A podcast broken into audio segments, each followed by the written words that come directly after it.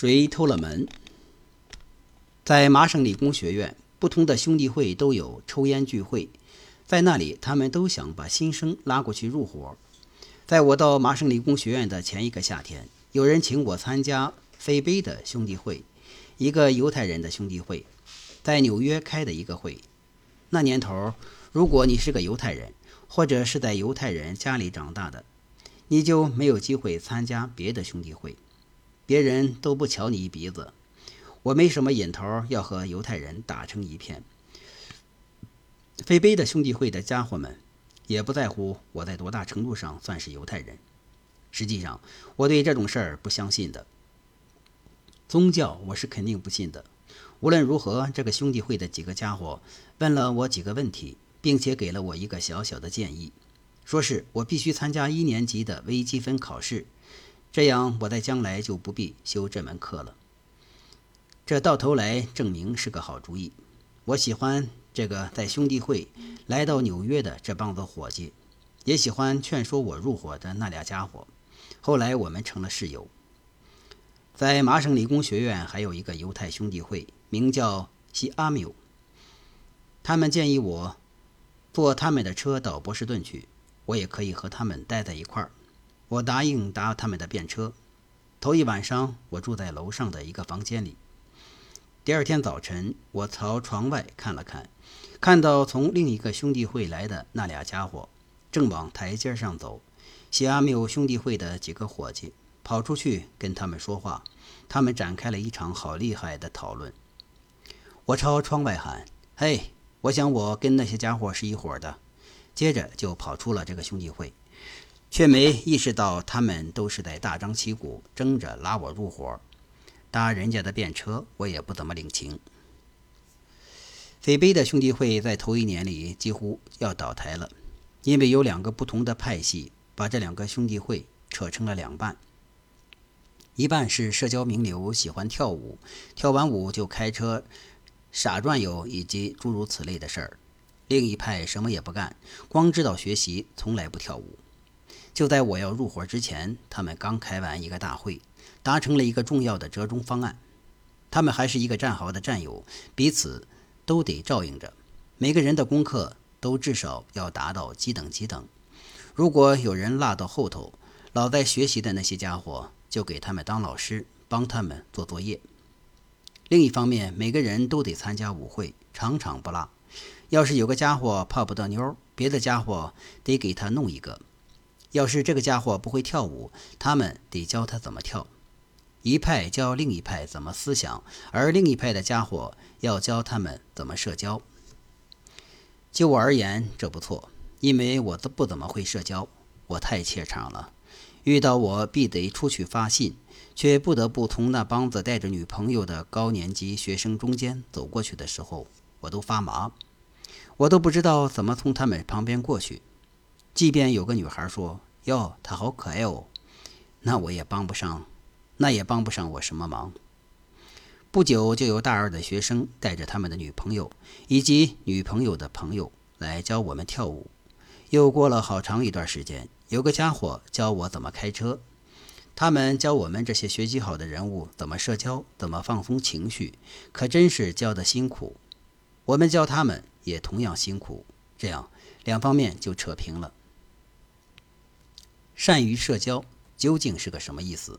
我还真难理解，这些善于社交的家伙教我们怎么跟女孩相处。之后不久，有一天我一个人在一家饭店吃饭，瞧见一个漂亮的服务员，我费了好大劲儿，鼓足了勇气，才有胆量请他在下地兄下次兄弟会的舞会上做我的舞伴。他说感情好。回到了兄弟会，大家都在谈下次舞会的舞伴的事儿。我告诉伙计们。这次不劳各位费心了，我自己找到了一个舞伴，我对自己很自豪。等到高年级的发现我的舞伴是个服务员的时候，都目瞪口呆。他们对我说：“这个不成，他们会给我找个合适的。”他们让我觉得自己好像犯了迷糊，出了毛病似的。他们决定接管这局面。他们到了那家饭店，找到了那个服务员，告诉他出局算了。他们给我找了另一个女孩。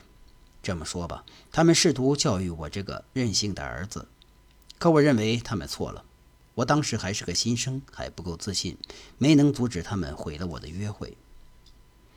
到我入伙了之后，他们就有各种各样的路数来糟蹋你了。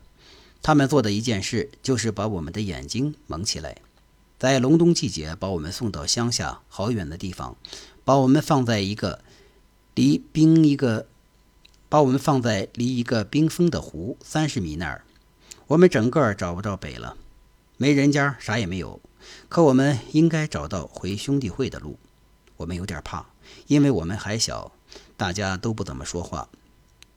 除了一个叫毛里斯梅耶的家伙，你没办法不让他说笑话，不用双关语，也没办法不让他抱那种随遇而安的态度。哈哈，有什么大不了的？这不很好玩吗？大家都对毛里斯动了气，他总是稍稍落在后边。对目前的整个局势大笑不止，其余的人呢，真不知道怎么才能摆脱这种困境。我们走到了离湖不远的一个十字路口，还是没人家，什么都没有。别人都在讨论我们是否应该走这条路，还是那条路。这时候，毛里斯赶上来说：“走这条路。”你知道个屁，毛里斯！大家无可奈何地说：“你总是开这种玩笑。我们为什么应该走这条路？”很简单，看看电话线，哪边的电话线多，哪边就是总机。这家伙看起来什么也不往心里去，可这主意够棒的。我们一溜烟的回了城，没走一点冤枉路。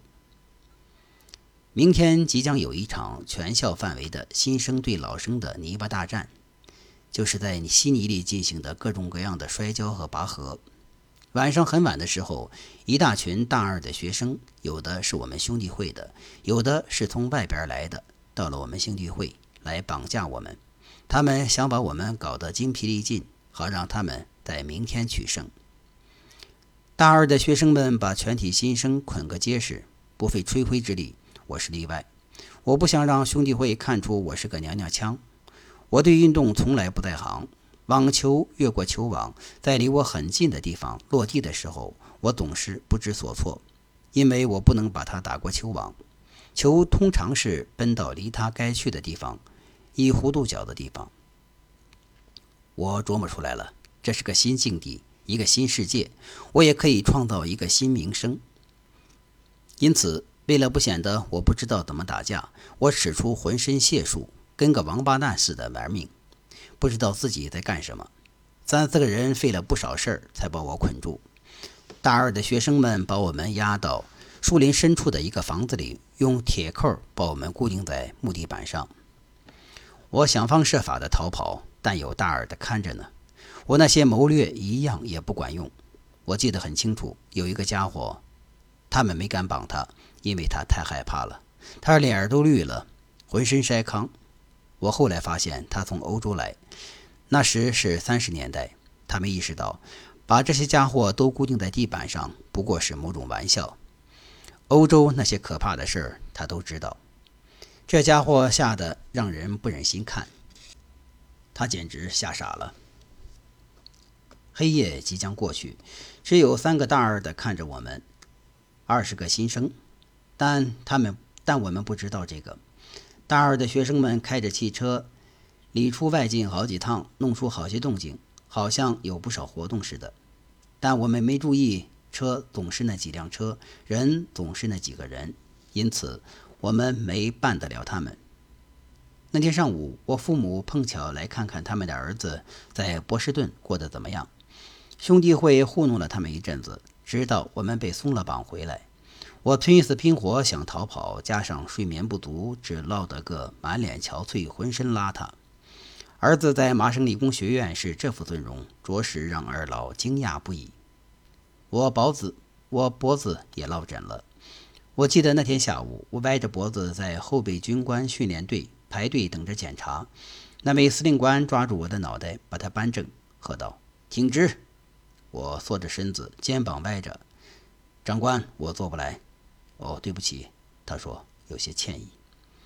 无论怎么说，我战斗了这么长时间，不甘心束手就擒，这个事实为我赢得了了不得的名声。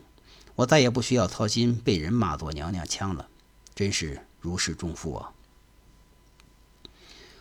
我经常听我的室友说话，他们俩都是老生，谈他们的理论物理课的事。